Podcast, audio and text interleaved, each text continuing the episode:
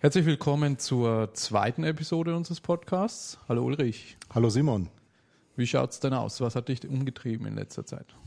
Also was mir in den letzten Wochen und zwei, drei Monaten aufgefallen ist, dass ich erstaunlicherweise also einen signifikanten Anstieg von Anfragen und auch Veranstaltungshinweisen per E-Mail bekommen habe, ob ich nicht an einer Veranstaltung teilnehmen möchte und äh, diverse E-Mails zu Veranstaltungen, von denen ich bis jetzt noch nie was gehört und gesehen habe, auch im Ausland vor allen Dingen interessanterweise. Mhm.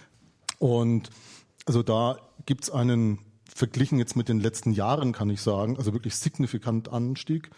Und äh, ja, frage ich mich natürlich so ein bisschen, ja, was sind da so die Ursachen dafür? Bei manchen, gerade wenn man dann eben angerufen wird, kann man auch so ein bisschen hinterfragen, wie kommen sie auf mich? Und äh, was ist denn so der Grund, warum Sie jetzt mich da auf Ihrer, auf Ihrer Liste stehen haben? Und dann heißt es immer so schön, Herr Schmidt, Sie machen doch Wissensmanagement. Und ich habe dann immer versucht, denen zu vermitteln, also weil ich mir ja dann das immer so erläutern lasse, was da eigentlich so auf der Veranstaltung dann vor sich geht, dass das, was Sie da so als Wissensmanagement bezeichnen, das ist das, was wir in Episode 1 ja mal so als das informationszentrierte Wissensmanagement genannt haben. Aber ich von Berufswegen dort, wo ich ja arbeite, eigentlich wirklich sehr, sehr stark fokussiert bin auf das mitarbeiterzentrierte mhm. Wissensmanagement.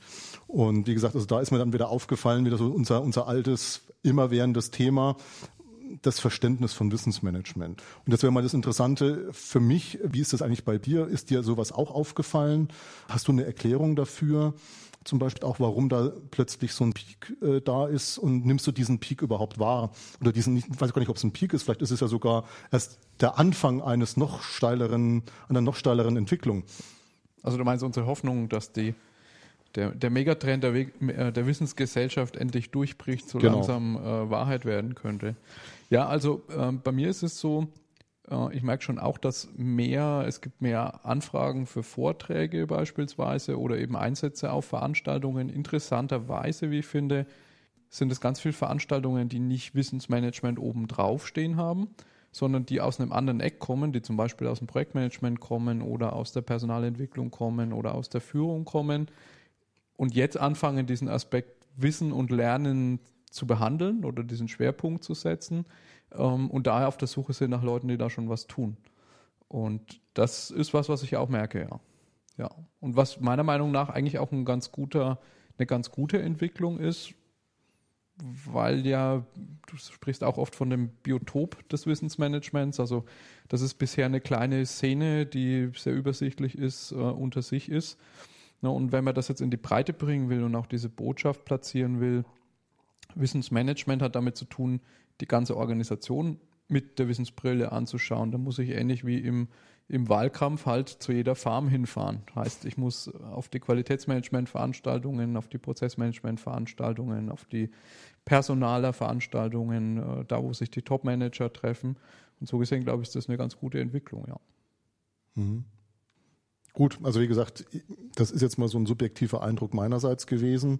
Interessant eben mal zu, zu beobachten, dass du diesen Trend, den man da vielleicht daraus ableiten kann, durchaus auch, also jetzt mal nicht, nicht als, als völlig ähm, an den Haaren herbeigezogen äh, siehst. Beobachten wir das einfach mal weiter. Hilfreich wäre aus meiner Sicht nur, und dafür wollen wir ja eigentlich auch mit unserem Podcast da ein bisschen sorgen, dass da wirklich die Verlinkung zu dem, was wir unter Wissensmanagement verstehen, eben dann auch irgendwo unterstützt wird. Nicht, dass dann das Thema unter einer ganz anderen äh, Flagge äh, dann wieder segelt und da wieder nur Irritationen geschaffen werden. Ich glaube, es ist eine, äh, da könnte sich eine interessante Rolle für die Wissensmanagement-Szene daraus ergeben. Nicht so sehr äh, zu versuchen, sich als so eine eigenständige Disziplin, eine eigene Stabsstelle in der Organisation äh, zu verankern, die dann neben Qualität und IT und Finanz und Personal hängt, sondern eher als so eine die, die Rolle als Brückenbauer, zu sagen, Wissen und Lernen ist wichtig und jetzt müssen wir mal gucken, was bedeutet Wissen und Lernen in Projekten, in der Führung, in Prozessen, was bedeutet es für IT, für Office-Gestaltung und so weiter. Und äh, ich glaube, wenn sich die Disziplin so versteht und diese Rolle aufgreift, äh, wird es sich auch sehr viel leichter tun, ähm, Gehör zu finden damit. Ja. Gut, kommen wir zu unserem ersten Thema. Was hast du uns denn heute mitgebracht? Ja, also ich habe eine Beobachtung mitgebracht, die ich schon seit sehr langer Zeit mache. Oder es, ein, es geht um ein Unternehmen, was ich schon seit längerer Zeit eben beobachte. Also ich kenne das Unternehmen nicht von innen, sondern nur über das, was ich äh, davon mitbekomme, was ich darüber lese, was ich von Leuten, die da mal gearbeitet haben oder da für das Unternehmen mal berat, beratend tätig waren, so mitbekommen habe. Aber da ist nämlich genau dieser Punkt, die machen aus meiner Sicht sehr schön und sehr, sehr gewissenhaft und, und konsequent, vor allen Dingen, das ist, glaube ich, der richtige Begriff, konsequent Wissensmanagement in meiner Wahrnehmung, obwohl sie es nicht so nennen. Mhm. Und das ist immer so ein Indiz dafür, dass das vielleicht doch schon in der DNA dieser Unternehmenskultur irgendwo verankert ist. Das Unternehmen ist BMW. Mhm. Ähm, es hat für mich damit begonnen, dass ich mal das ist schon sehr, sehr lange her. Das war, äh, wenn ich mich recht erinnere, mal in den VDI-Nachrichten gestanden, über das Projekthaus von, von BMW gelesen habe. Das ist da 2005 eröffnet worden. Das ist ein Gebäude, was konzipiert worden ist von dem Architekturbüro vom Gunther Henn aus München. Das, ähm, wo das FITS, dieses Forschungs... Genau, das ist da ein, ein Teil davon. Ein Teil davon. Also das ist, das FEZ ist ja schon jetzt wenn ich mich recht erinnere, in den 90er oder sogar in den späten 80er Jahren schon gebaut worden. Und das ist dann eine Ergänzung dieses FEZ-Komplexes. Mhm. Und äh, dieses Projekthaus, das ist dann 2005 in den VDI-Nachrichten mal vorgestellt worden und also für mich war das deswegen so toll, weil ich eigentlich schon seit den frühen 2000er Jahren eigentlich davon überzeugt war, dass auch Architektur ein ganz wesentlicher Aspekt von Wissensmanagement sein muss. Ich damals aber ziemlich belächelt worden bin, wenn ich das mal so gesagt habe.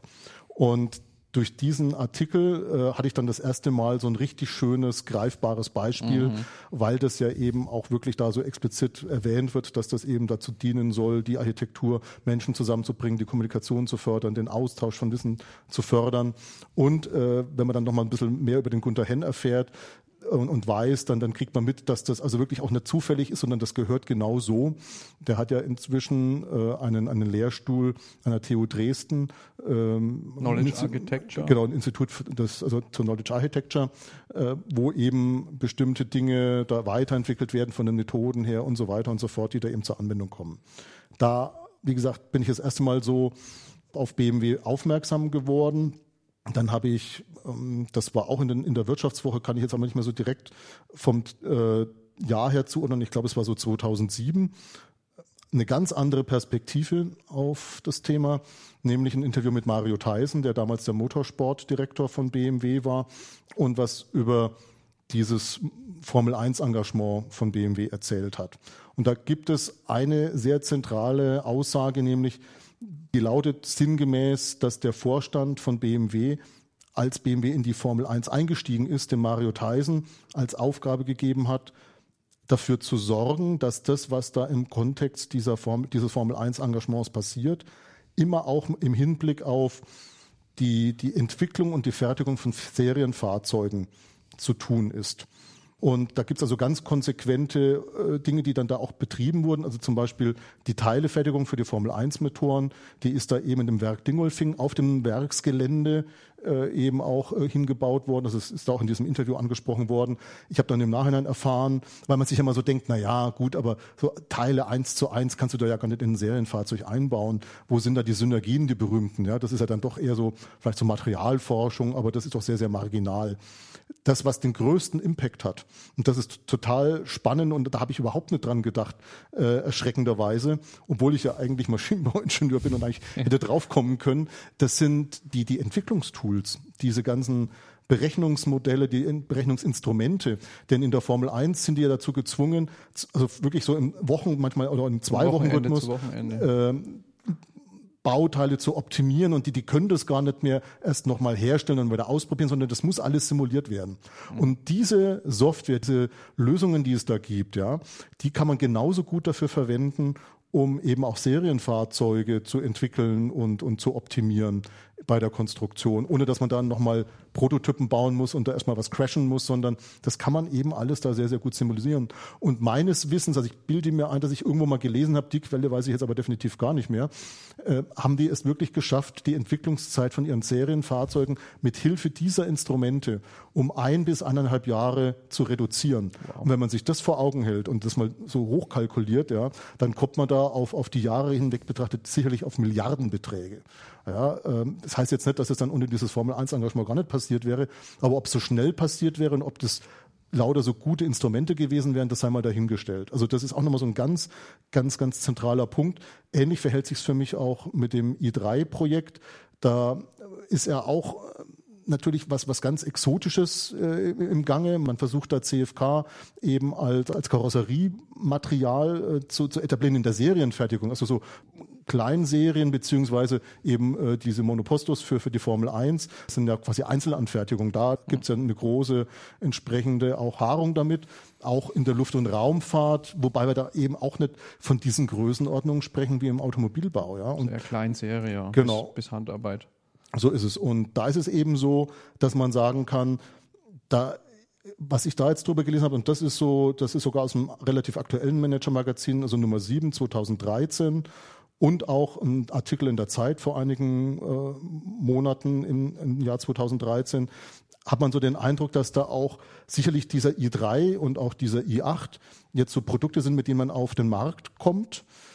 Aber das, was da so entwickelt wurde, durchaus auch wieder so angelegt ist, dass wenn es jetzt im Worst Case, das steht da nirgends, ja, aber es schwingt für mich so mit drin, wenn da jetzt das wirklich scheitern sollte, mal jetzt drastisch formuliert, mit dem i3 zum Beispiel, dann ist da so viel Know-how in der CFK-Serienherstellung äh, aufgebaut worden, dass man auch für andere Fahrzeuge, die BMW mit Sicherheit auch noch in 10, 20, 30 Jahren baut oder bauen wird, verwenden kann. Also das ist nicht jetzt nur an, an dieses batteriebetriebene Fahrzeug da gebunden, dieses, dieses Know-how und diese Technologie.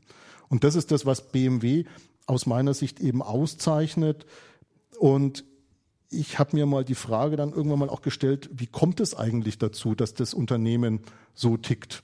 Ja, also die, die machen Dinge, und äh, versuchen das aber dann nicht nur aus einem Grund zu machen, sondern die überlegen sich meiner Einschätzung nach, was ich als Außenstehender so beobachte, bei den Entscheidungen, die sie treffen und bei den Dingen, die sie sich vornehmen, überlegen die sich immer, wir machen da eine Sache und wie viele Nutzendimensionen hat das Ganze? Also jetzt beispielsweise Formel 1 hast du natürlich diesen Image, äh, Aspekt, mhm. ja, sportliche Marke, da kann ich das nochmal betonen. Aber ich habe eben auch noch diese, diesen Know-how-Aspekt für meine Serienfahrzeuge, der da auch noch eine Rolle spielt. Wenn ich das entsprechend berücksichtige von Anfang an und entsprechend manage, ja. Und wie gesagt, also das sind so Aspekte, die schon für mich sehr, sehr ins Auge stechen, insbesondere wenn man da diverse oder bestimmte Wettbewerber vom, von BMW sich vor Augen hält, die äh, bei ihrem Engagement in der Formel 1 zum Beispiel andere Wege gegangen sind. Ja. Da gibt es ja im Deutschen, glaube ich, nur einen, oder? Außer Daimler hat keiner eine, äh, eine Formel das 1. Das brauchen wir jetzt an der Stelle nicht weiter vertiefen. Aber die, die Frage stand für mich im Raum, warum sind die so aufgestellt oder was, was, was hat dazu geführt, dass das in der DNA der Unternehmenskultur sich so verankert hat? Und ist jetzt eine, eine Vermutung meinerseits, eine, äh, eine vielleicht auch gewagte, aber ich glaube einfach, dass das mit einem sehr, sehr traumatischen äh, Erfahrung, einem sehr traumatischen Erlebnis, was BMW durchlaufen musste, eben zusammenhängt. Nämlich ähm, das Unternehmen stand ja in den 50er oder glaube eher sogar in den frühen 60er Jahren, also wirklich vor dem Aus. Ja, hatte also eine existenzielle Krise und, und stand wirklich kurz vor der Übernahme durch Daimler, wenn ich mich sogar richtig mich erinnere. Und da gab es dann eben die Entscheidung, nee, wir versuchen es doch alleine. Und da ist es natürlich so, wenn du mit dem Rücken zur Wand stehst, hast wenig Ressourcen, dann bist du dazu gezwungen, mit den wenigen Ressourcen, du, du musst die so optimal wie möglich einsetzen. Und dann ist es natürlich intelligent, etwa, also Dinge zu tun, die eben nicht nur einen Nutzen erfüllen, sondern die dann zwei, drei, vier Nutzen erfüllen. Ja? Und wie gesagt, das ist meine persönliche Interpretation dieser Story von BMW, dass man das eben verinnerlicht hat. Und da spielen immer wieder ganz explizit auch Know-how-Dimensionen eine Rolle. Nicht ausschließlich, wie gesagt, wir haben ja auch da so Marketing-Aspekte mit dabei, aber eben gerade auch Know-how. Und vielleicht abschließend, dann lasse ich dich auch endlich zu Wort kommen, noch ein weiteres Beispiel, was das vielleicht nochmal sehr, sehr schön untermauert, nämlich dieses Engagement diese, diese Übernahme von Rover. Ja, man hat bei BMW dann doch sich relativ schnell auch eingestanden. Das ist dann auch vielleicht nochmal ein Thema, was wir bei einer der späteren Episoden nochmal vertiefen werden. Äh, denke ich, nämlich so das Thema Lernen aus Fehlern. Man hat dann irgendwo nach vier, fünf Jahren einfach gemerkt, dass das hat, das funktioniert nicht so, wie wir es uns vorgestellt haben. Ja. Und wir müssen da einfach wir müssen da raus, Exit-Strategie.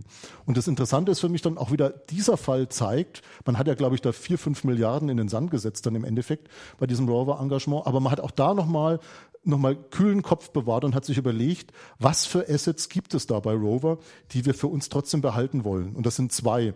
Ja, und das eine hat ganz explizit was mit Wissen zu tun, nämlich das ist diese Fabrik in Oxford, die extra modernisiert wurde für, für diesen Rover 75, den sie ja da mhm. entwickelt haben.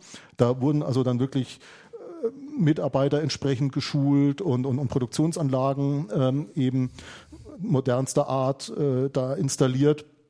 Und also die hat man sich gesichert, diese Fabrik, die hat man nicht hergegeben und verkauft. Und die Marke Mini. Mhm. Und dann hat man natürlich gesagt, hier intelligenterweise, dieses Werk in Oxford, da bauen wir in Zukunft Minis. Ja? Also man hat sich diese, diese, diese extrem wertvolle Brand Mini gesichert. Das hat einfach das Portfolio von BMW ideal ergänzt, ja, war eine Abrundung nach unten und war aber so gut eben auch im Markt äh, positioniert, dass man es als Hochpreis, als Premium-Marke äh, hat, hat lancieren können und hat auf der anderen Seite eben in diesem Werk in Oxford da schon durch diese Produktion für den Rover 75 Voraussetzungen geschaffen von, von den Fertigungstechnologien, aber auch von dem Know-how her. Äh, wie gesagt, das ist jetzt so meine Interpretation von dessen, von dem, was ich, was ich so drüber gelesen habe, hat man Voraussetzungen geschaffen, um da eben auch in einem höchst effizienten und, und auch den Qualitätsansprüchen von BMW gerecht werdenden äh, Produktion von, von Minifahrzeugen äh, eben da zu etablieren. Ich habe gerade nochmal nachgeschaut in der Wikipedia Krise und beinahe Übernahme.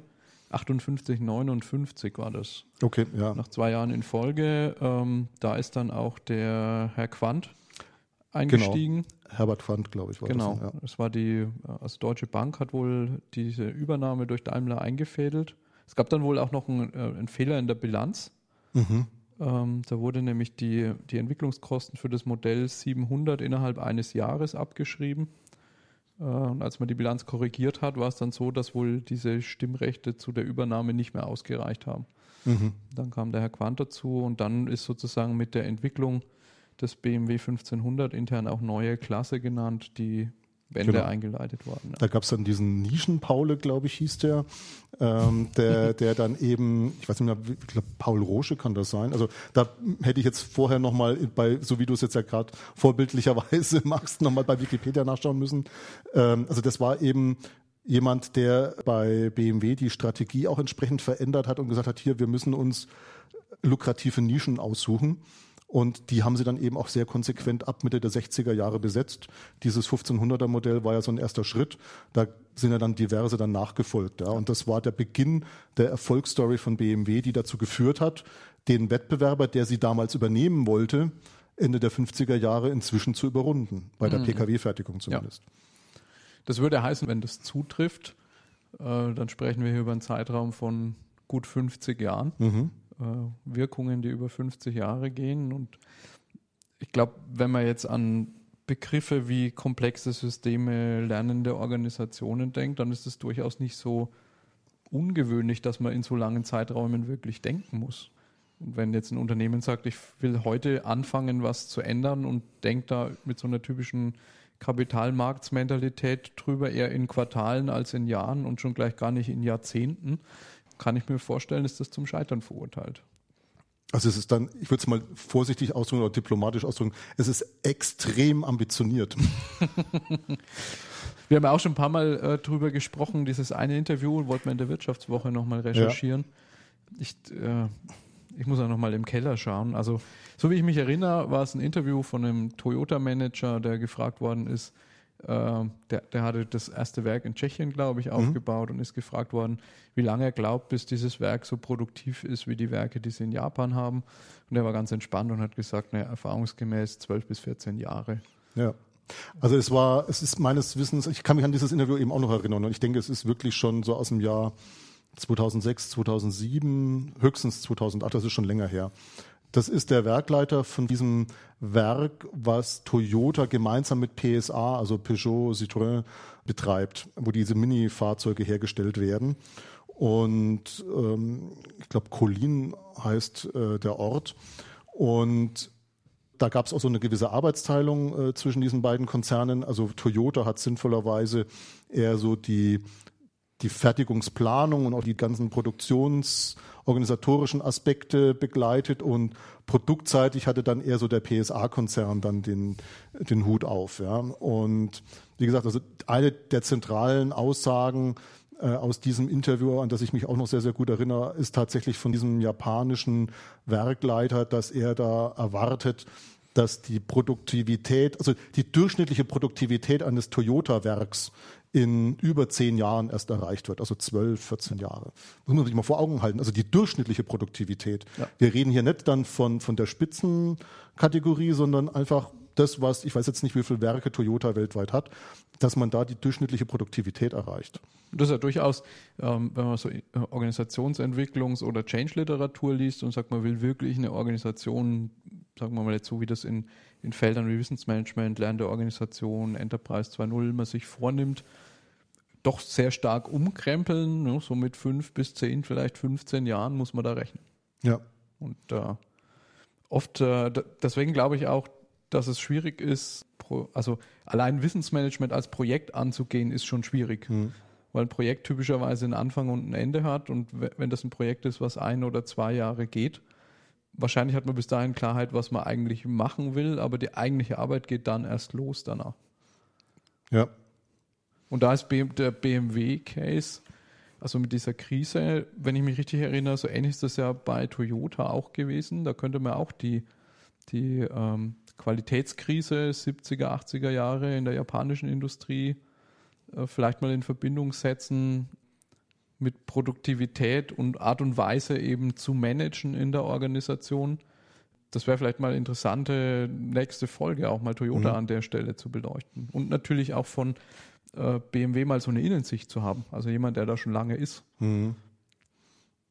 Also das fände ich wirklich sehr, sehr spannend, mal mit jemandem von BMW darüber reden zu können, wie die das überhaupt selber wahrnehmen.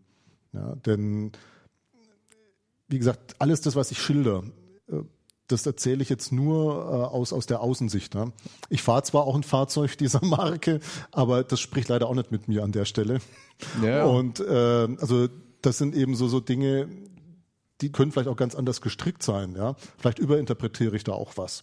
Aber was schon auffällig ist, dass es eben eine, eine, eine größere Anzahl von Quellen und auch unterschiedlichen Quellen. Dass wir reden einmal von Wirtschaftswoche, mal vom Manager-Magazin, mal der Zeit, VDI-Nachrichten. Ja, also es, sind, es kommt über Jahre hinweg in verschiedensten Quellen von verschiedensten Journalisten auch recherchiert, kommen da solche Dinge dann zutage. Also da kann man, glaube ich, schon so ein, zumindest mal in groben Zügen oder in großen Zügen ein Muster erkennen. Und das spricht dafür, aus meiner persönlichen Sicht, aus meiner individuellen Sicht, dass da BMW tatsächlich ein Wissensmanagement-Gen in sich trägt. Ohne es so zu nennen. Ich genau. erinnere mich zum Beispiel auch, glaube ich, an keinen Vortrag von BMW auf irgendeiner Wissensmanagement-Konferenz bisher.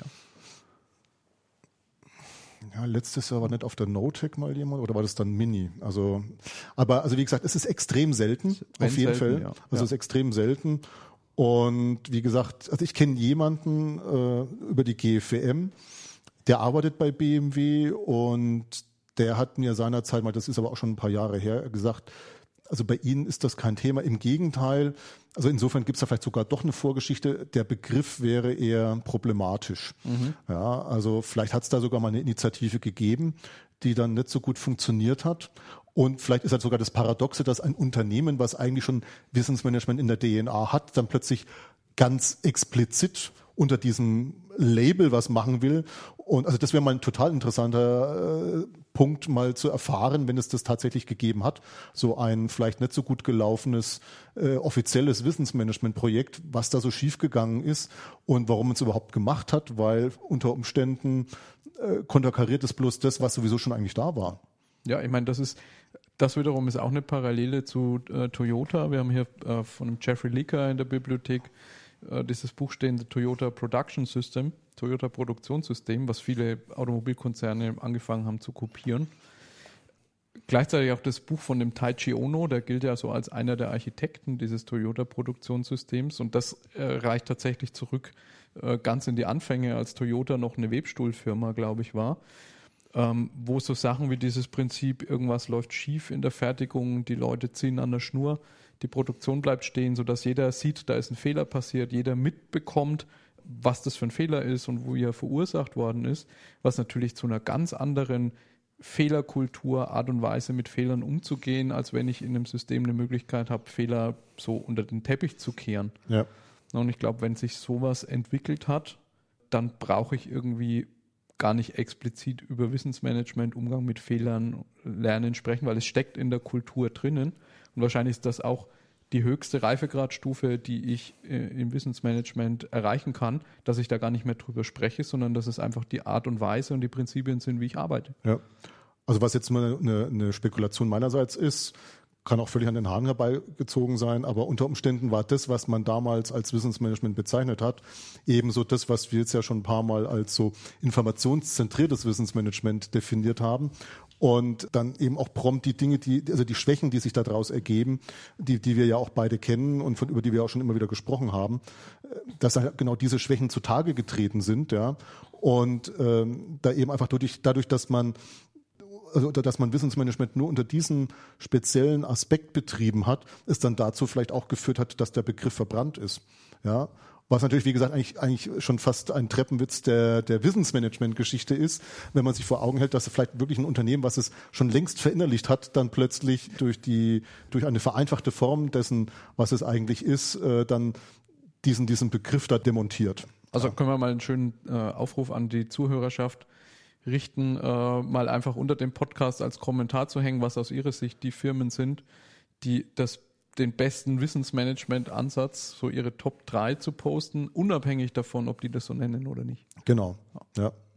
Und natürlich auch, falls jemand was über BMW weiß, da sind wir natürlich auch sehr, sehr neugierig, inwieweit da von jemand uns was erzählen kann, was da so in den letzten zumindest mal 20 Jahren so alles passiert ist was da vielleicht wirklich äh, so ein nicht gut gelaufenes Wissensmanagement-Projekt war und ob zum Beispiel auch meine Einschätzungen, meine Vermutungen an der Stelle, äh, ob die überhaupt so zutreffend sind oder ob ich da völlig falsch da dann mit liege und was aber dann die Gründe dafür waren, dass das so, so Dinge so vorbildlich getan werden. Ja. Ja, ja.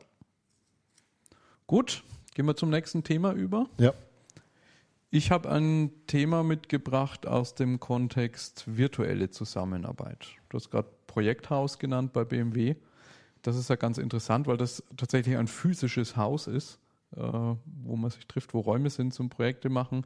Äh, ich glaube, im Kontext der Globalisierung sind immer mehr Leute befasst mit virtueller Zusammenarbeit, also mit Projektteams, die über Kontinente, Standorte verteilt sind, äh, sich teilweise über die Projektlaufzeit nicht oder kaum sehen und sage mal, gerade so mit diesen Schlagworten wie die Generation Y, die Digitalisierung, wird ja oft auch dieses Virtuelle, dieses Digitale so als Allheilmittel dargestellt, als, als Lösung für viele Probleme. Und da gab es jetzt vor kurzem im Handelsblatt ähm, recht interessanten Artikel, der war überschrieben mit äh, witzigerweise Kollegen ohne Kaffeeküche. Das ist ja im Wissensmanagement oft so, dass man eigentlich so als Witz sagt, äh, was, sind denn, was sind die wichtigsten Methoden im Wissensmanagement und unter anderem wird da immer die Kaffeeküche oder ein bisschen ungesünder die Raucherecke aufgezählt. Hm, was aber, glaube ich, schon ein wichtiges Ding ist, dieser informelle Ort, wo man sich austauschen kann. Und sei das jetzt, ich gehe gemeinsam miteinander Mittagessen oder ich treffe mich eben da auf dem Weg zum Drucker oder beim Kaffee holen. Und in dem Artikel wird ähm, eine Umfrage von der Beratung Comteam referenziert. Die hat mit 500 Betroffenen gesprochen. Und unter anderem sind da eben auch äh, interessante Beispiele von Firmen drin. Das ging ja in letzter Zeit recht stark durch die Presse. Die Yahoo-Chefin, die Marissa Meyer, würde man glauben, irgendwie so ein Unternehmen im Silicon Valley, dort hat eigentlich fast keiner mehr einen Schreibtisch. Es gibt Homeoffice, die Leute arbeiten im Makerspace oder zu mhm. Hause. Marissa Meyer holt auf einmal alle Leute ins Büro zurück, so an Schreibtisch und Anwesenheitspflicht. Äh, Anwesenheitspflicht und so weiter. Und sie wird da zitiert mit, mit dem Satz, es geht bei uns in der Zusammenarbeit um eine Form der Zusammenarbeit, die nur in Büros möglich ist. Also die nur möglich ist, wenn die Leute zusammen sind. Und sie sagt dann auch ganz platt, wem das nicht passe, der solle gehen. Und gleich gefolgt auch von einem Zitat von einem SAP-Manager, Klaas Neumann, äh, der, der für 16 Entwicklungsstandorte von SAP weltweit zuständig ist. Und der sagt da, der Traum vom Arbeiten an einem Entwicklungsprojekt rund um die Uhr, rund um den Globus hat sich weitgehend als Illusion erwiesen. Und das finde ich schon äh, jetzt so aus der Praxis von Leuten, die das wirklich probieren, mal so eine interessante Kontrastierung von dieser bunten Welt, die einem oft dargestellt wird, der Digitalisierung als Allheilmittel. Und es ist hinten drin von einer Forscherin auch nochmal dieser Aspekt aufgebracht, dass wir äh, als Menschen über unsere Evolutionsgeschichte einfach so geprägt sind, dass wir diese Nähe, diese Vertrauensbildung, dieses Kennenlernen brauchen, um sozial interagieren zu können. Und wenn man uns das wegnimmt, dann funktioniert diese Kooperation nicht mehr gut. Und das ist tatsächlich in, ich bin ja auch in vielen ähm, Social Intranet oder Enterprise 2.0 Projekten unterwegs, wo oft von den Projektteams die Einführung gedacht wird als wir führen jetzt ein Tool ein und dann fangen die Leute an zu interagieren, Wissen auszutauschen und wir da immer versuchen, die Sicht reinzubringen, seht diese virtuelle Infrastruktur eher als eine Verlängerung des physischen Raums.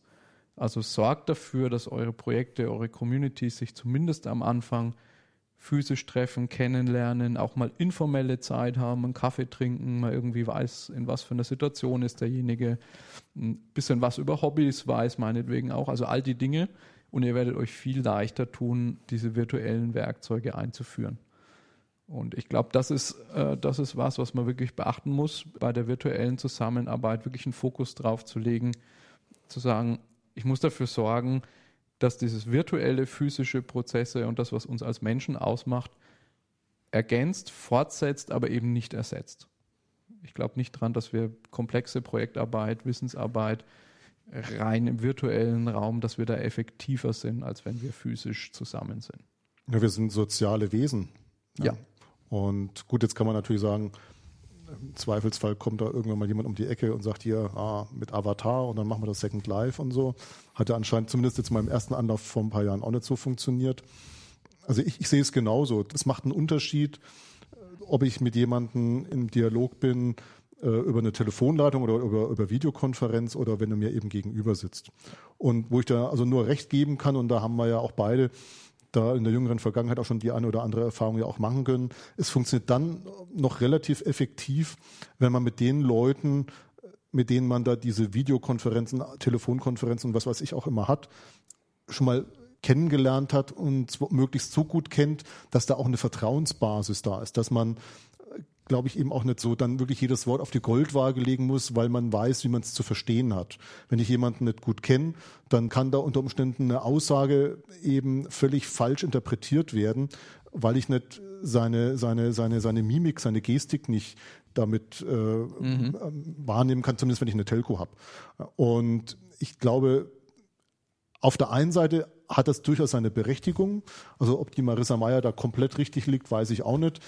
Eine stärkere Fokussierung oder zumindest auch projektspezifisch mal für einen bestimmten Zeitraum, das, das da wirklich räumlich zu fokussieren, halte ich durchaus für legitim, dass man das fordert als Führungskraft.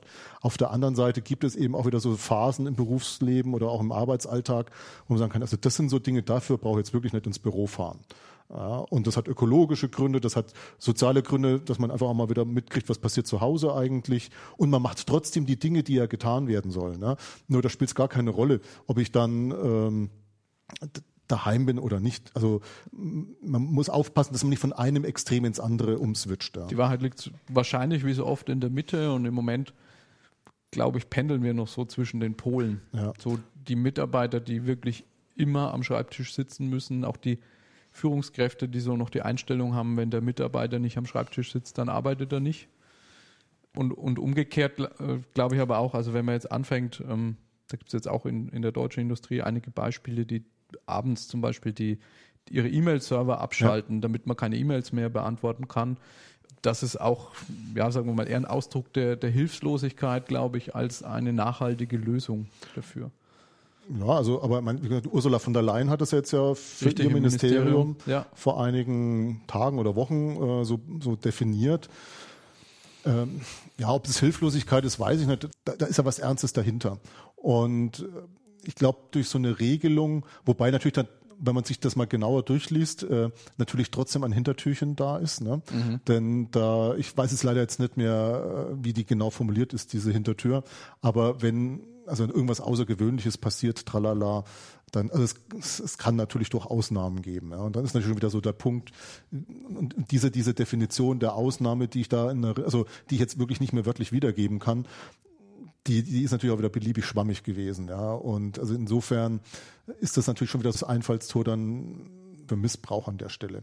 Nur auf der anderen Seite denke ich, dass wir auch aufpassen müssen, mal so ganz generell äh, bei diesen Dingen, also wenn es jetzt um die Nutzung sozialer Medien geht und wir auch immer mehr ja Partizipation eigentlich wollen und einfordern, ja, also auch so über so Dinge wie äh, Instrumente, die ich mal so in einem Beitrag letztes Jahr so als Managementinstrumente für das 21. Jahrhundert genannt habe, die eben so dialogische Partizipation ermöglichen. In meinen Vorträgen zu diesen äh, Instrumenten sage ich eigentlich immer, nicht nur eigentlich, sondern ich sage grundsätzlich immer, das sind Instrumente, die sind nicht für den Dauereinsatz geeignet. Warum?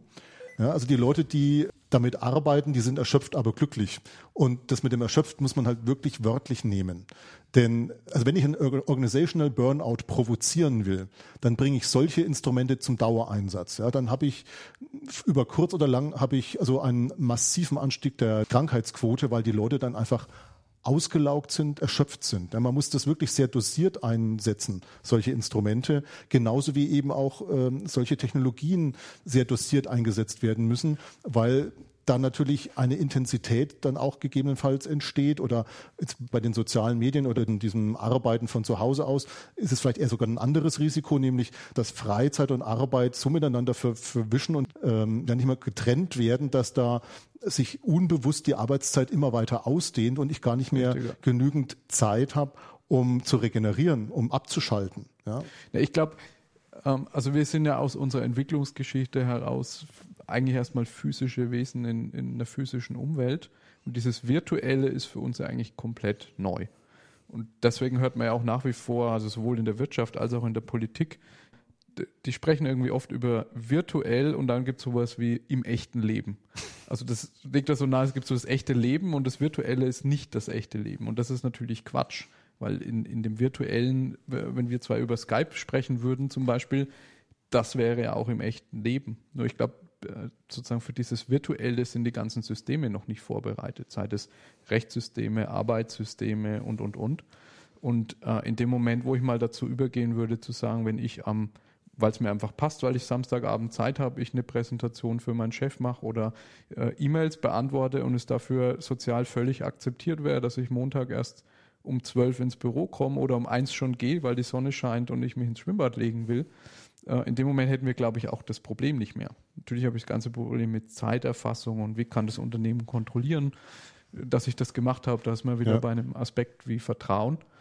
Äh, aber ich, ich glaube, was halt wichtig ist, ist, dass dieses, diese virtuellen und digitalen Werkzeuge im Moment so von der Seite reinkommen in Organisationen und man eigentlich eigentlich würde es erfordern, dass man sich damit und, und mit deren Auswirkungen viel intensiver beschäftigt und vor allen Dingen auch viel mehr Weiterbildung, also Personalentwicklung, Führungskräfteentwicklung, Medienkompetenztraining mit den Leuten machen muss, weil ich nicht glaube, oder beziehungsweise weil ich der, da wird hier am Ende von dem Artikel nochmal eine Wissenschaftlerin referenziert, muss wir gerade mal gucken.